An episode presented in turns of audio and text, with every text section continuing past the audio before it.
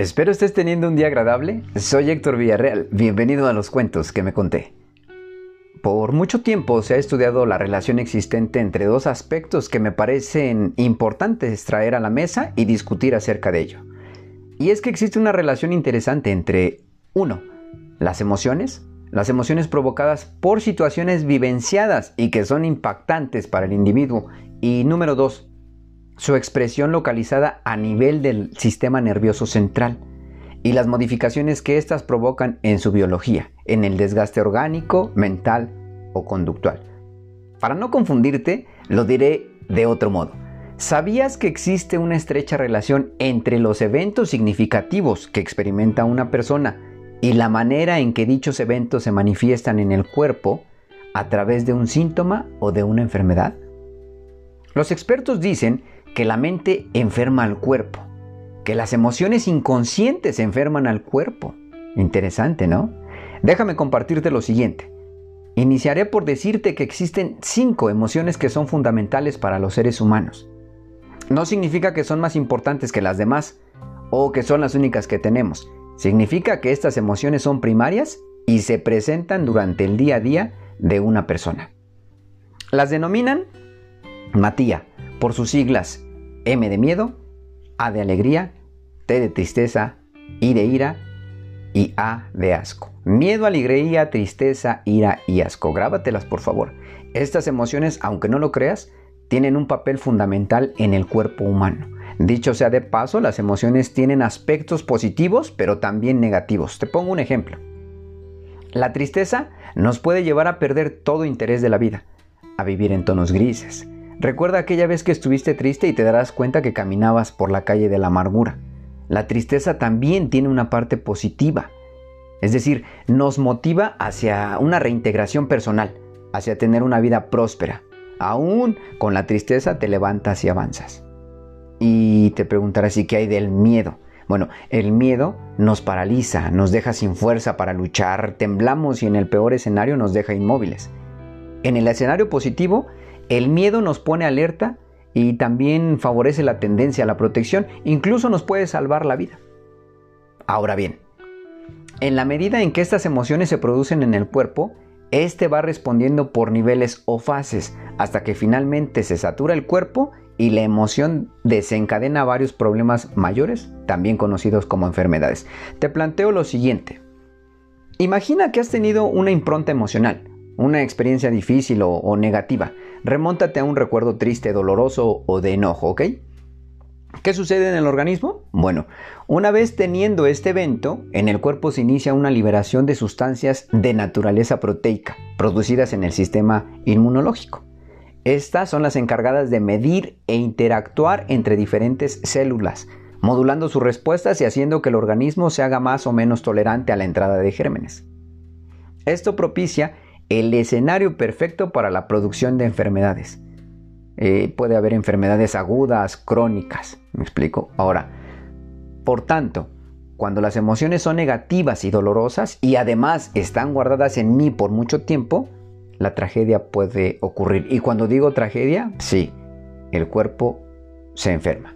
Entonces, si las emociones impactan de manera directa en nuestra salud, ¿Qué hay de los pensamientos, de esas ideas propias que tiene una persona o de esas personas que todo el tiempo están viviendo en pasado o en futuro? O de aquellas que sus diálogos internos son de desacreditación, eh, de conmiseración o desvalorización. En efecto, en ellas también puede estar gestándose una enfermedad física. Cabe mencionar que el enfermar nuestro cuerpo a partir del pensamiento y o de las emociones no es algo que sucede en un lapso corto de tiempo, ¿ok? Se requiere cierto tiempo para colapsar un sistema inmune, un sistema nervioso central y permitir el colapso de nuestro cuerpo para lamentablemente enfermarlo. Te dejo este dato curioso, probablemente te parezca familiar. Este fenómeno es conocido como el síndrome del aniversario. Es descrito por primera vez por Sigmund Freud y documentado por varios investigadores, simboliza diversas huellas de abandono, de inferioridad, eh, en fin, traumas que surgen consciente o inconscientemente de un hecho importante o significativo ocurrido en el pasado. Por ejemplo, la muerte de una figura significativa de la infancia y que cuando se acerca la fecha de tal evento, vuelve a revivir en mí y me lacera nuevamente, cual herida abierta que jamás se ha cerrado. Otro fenómeno igual de interesante y que puede eh, resonar en nuestra mente y afectar nuestro organismo hasta enfermar el cuerpo es conocido como el fantasma del duelo no resuelto, el cual trata de esas huellas, de esas fases no trabajadas desde la ausencia de algo o de alguien en nuestra vida y que por supuesto no resolví. Hasta aquí podemos resaltar lo siguiente. Espero no suene a receta de cocina y también espero lo puedas revisar paso a paso y con más detalle y con un poquito más de tiempo. Hasta aquí entonces podemos decir que existen diversos aspectos involucrados para que enfermemos a nuestro cuerpo. Todo inicia desde un evento o un pensamiento. Respondemos a ese evento o a ese pensamiento y lo transformamos en emoción, para posteriormente guardarlo en nosotros y convertirlo en un sentimiento. Después de algún tiempo guardado en nosotros, se manifiesta a través de una sensación física y por último, se convierte en una enfermedad. ¿Qué opinas? A esto hay que sumarle tres aspectos importantes más. Uno, la edad de la persona. Dos, el momento en que aparece por primera vez el síntoma. Y número tres, la manera en que estas personas enfrentan dicha enfermedad. Saca tus propias conclusiones, lo dejo abierto para que puedas reflexionar e identificar la importancia de tener una dieta del pensamiento. Cuestiónate lo siguiente para saber cómo está tu dieta. ¿Cómo son tus pensamientos durante el día? ¿Cómo reaccionas a eventos negativos? ¿Tienes control de tus emociones o te pierdes en la ira, el enojo, la rabia? Y ahí te darás cuenta cómo está tu dieta del pensamiento.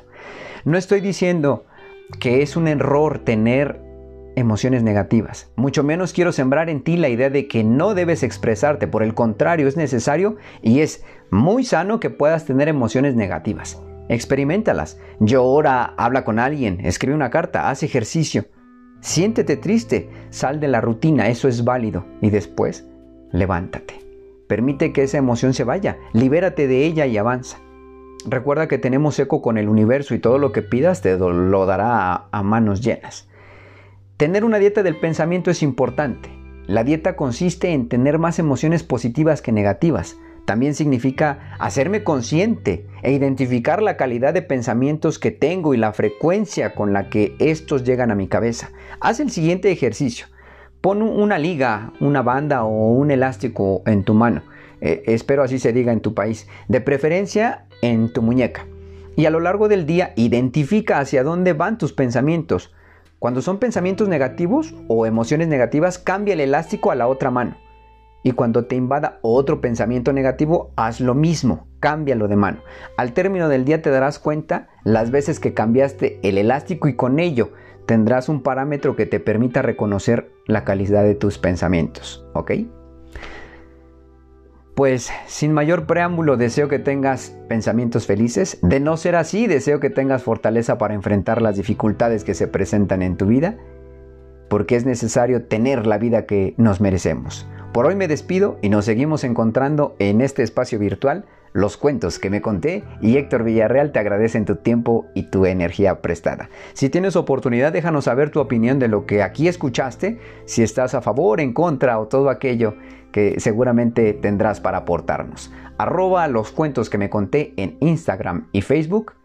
Te envío un abrazo a distancia y recuerda, sé feliz aunque te acostumbres.